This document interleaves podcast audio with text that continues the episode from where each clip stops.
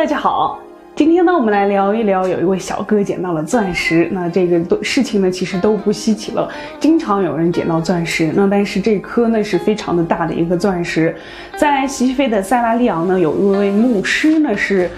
在一个小矿区捡到了一颗钻石，虽然是在小矿区，但是这个钻石非常非常的大，重达七点零六克拉，可以说是非常大的一颗钻石了。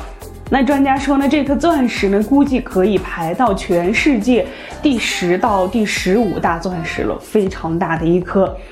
那这位小哥呢，也是非常的大公无私，把捡到这颗钻石呢，立马就交给了塞拉利昂的总统克罗马，那可以说是遵纪守法的一位好公民了。那政府就声明了，这颗钻石呢，会以公开竞拍的方式呢来出售，为国家带来利益。那大家都知道啊，塞拉利昂是以矿产非常的丰富，特别是钻矿业，大家最熟悉的就是血钻石了。但是为什么那么矿产丰富的国家还要？卖掉钻石来为国家谋取利益呢？就是因为是它本身是